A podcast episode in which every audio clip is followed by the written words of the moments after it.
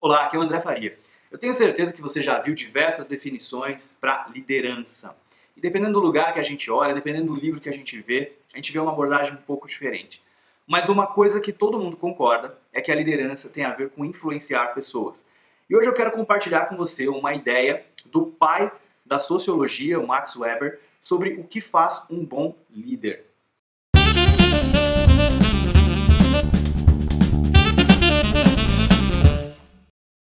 Max Weber foi um sociologista, jurista e economista alemão. É considerado um dos pais, um dos fundadores da sociologia. E ele definiu uma característica interessante que está presente na grande maioria, se não em todos os bons líderes, que é a autoridade.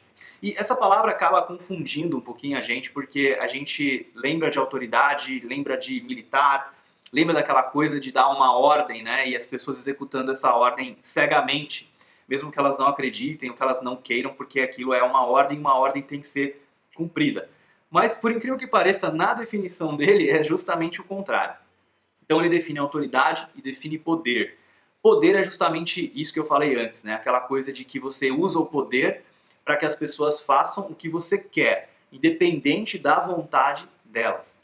E quando você usa a autoridade, a sua autoridade, na verdade, é, as pessoas fazem as coisas porque elas acreditam em você. Então elas estão te seguindo. E todo líder tem seguidores. Né? Se você tem seguidores, de alguma forma você é um líder.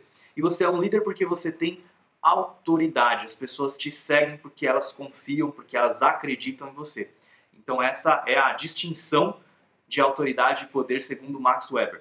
E de alguma maneira a gente consegue perceber que a autoridade é muito mais eficiente do que o poder. Se você parar para pensar, por exemplo, nas equipes que você já trabalhou, em que você tinha um chefe, por exemplo, que fazia certas exigências, que as pessoas se comportassem de tal forma, trabalhassem de tal maneira, é, e as pessoas se comportavam diferente quando ele estava presente, né? Se comportavam da maneira que ele queria quando ele estava ali. Mas quando ele vira as costas, as pessoas mudam completamente de comportamento. Então, na realidade, aquilo não é real, aquilo não é de verdade. As pessoas estavam respeitando ele pelo poder dele, não pela autoridade. Quando a gente vê um líder de autoridade, é diferente. As pessoas o seguem porque acreditam, então, independente de ele estar ali olhando ou não estar ali olhando, as pessoas vão fazer a coisa certa não porque elas foram mandadas, mas porque elas acreditam naquilo. Então, é muito mais difícil você exercer a autoridade do que exercer o poder. Porque o poder ele depende muitas vezes ali do seu cargo na, na organização. Se você é um gerente, se você é um CEO, se você é um diretor, você é supervisor, que seja, você já tem ali um poder dado o seu cargo. Agora, o líder não necessariamente precisa ter um cargo né, para conseguir influenciar as pessoas, ter autoridade, mas com certeza aquele que tem o cargo, se não tiver autoridade, se não conseguir exercer liderança, não vai ser tão eficiente no seu trabalho, não vai conseguir de fato é, conquistar as pessoas. E é difícil essa autoridade porque você precisa, em vez de mandar, você precisa conseguir vender as suas ideias para as pessoas.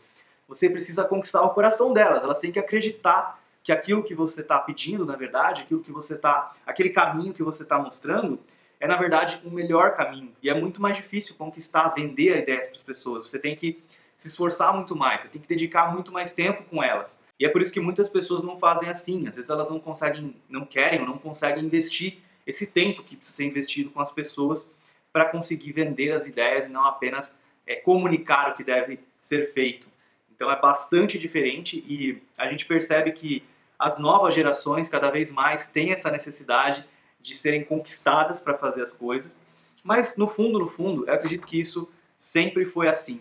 Quando a gente consegue fazer com que as pessoas acreditem num caminho, no objetivo que a gente está dando, que elas entendam os porquês por trás daquele caminho e que, inclusive, por que não, que elas se sintam parte da definição desses objetivos, do caminho, que elas participem da criação de tudo isso, é, que elas sintam que elas têm importância, que elas estão fazendo a diferença, que elas estão participando e não simplesmente é, que elas estão obedecendo comandos. Isso faz bastante diferença, isso cria times muito mais produtivos, times muito mais fortes, mais resilientes, que vão conseguir passar por dificuldades, por crises, que vão conseguir se manter unidos e que vão vencer no final, que vão conseguir atingir esses objetivos, custe o que custar.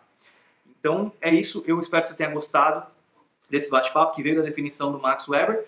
Eu vou deixar para você algumas referências de links aqui que você pode conhecer mais sobre o trabalho dele e sobre as definições que ele deu para a liderança. Um livro que fala bastante sobre isso, eu sei que tem muita gente que adora, tem muita gente também que odeia, é O Monge e o Executivo. Eu particularmente acho um livro muito legal, muito leve de ler, é uma historinha que você lê e vai aprendendo conceitos de liderança ali. É claro que é só uma das perspectivas que a gente tem sobre liderança, não é a verdade, não é algo completo, mas é um livro que eu recomendo que você leia, se você não leu ainda. É um livro divertido, leve de ler, você lê no final de semana aí tranquilamente e não é um livro chato, é um livro que você vai com certeza é, gostar de ler. É quase como se estivesse lendo um livro de ficção. Então, é, se você quiser ler o livro, vou deixar também o link para você aqui. Não esquece de se inscrever no canal para acompanhar os próximos vídeos, deixar o seu like. Muito obrigado e até o próximo episódio.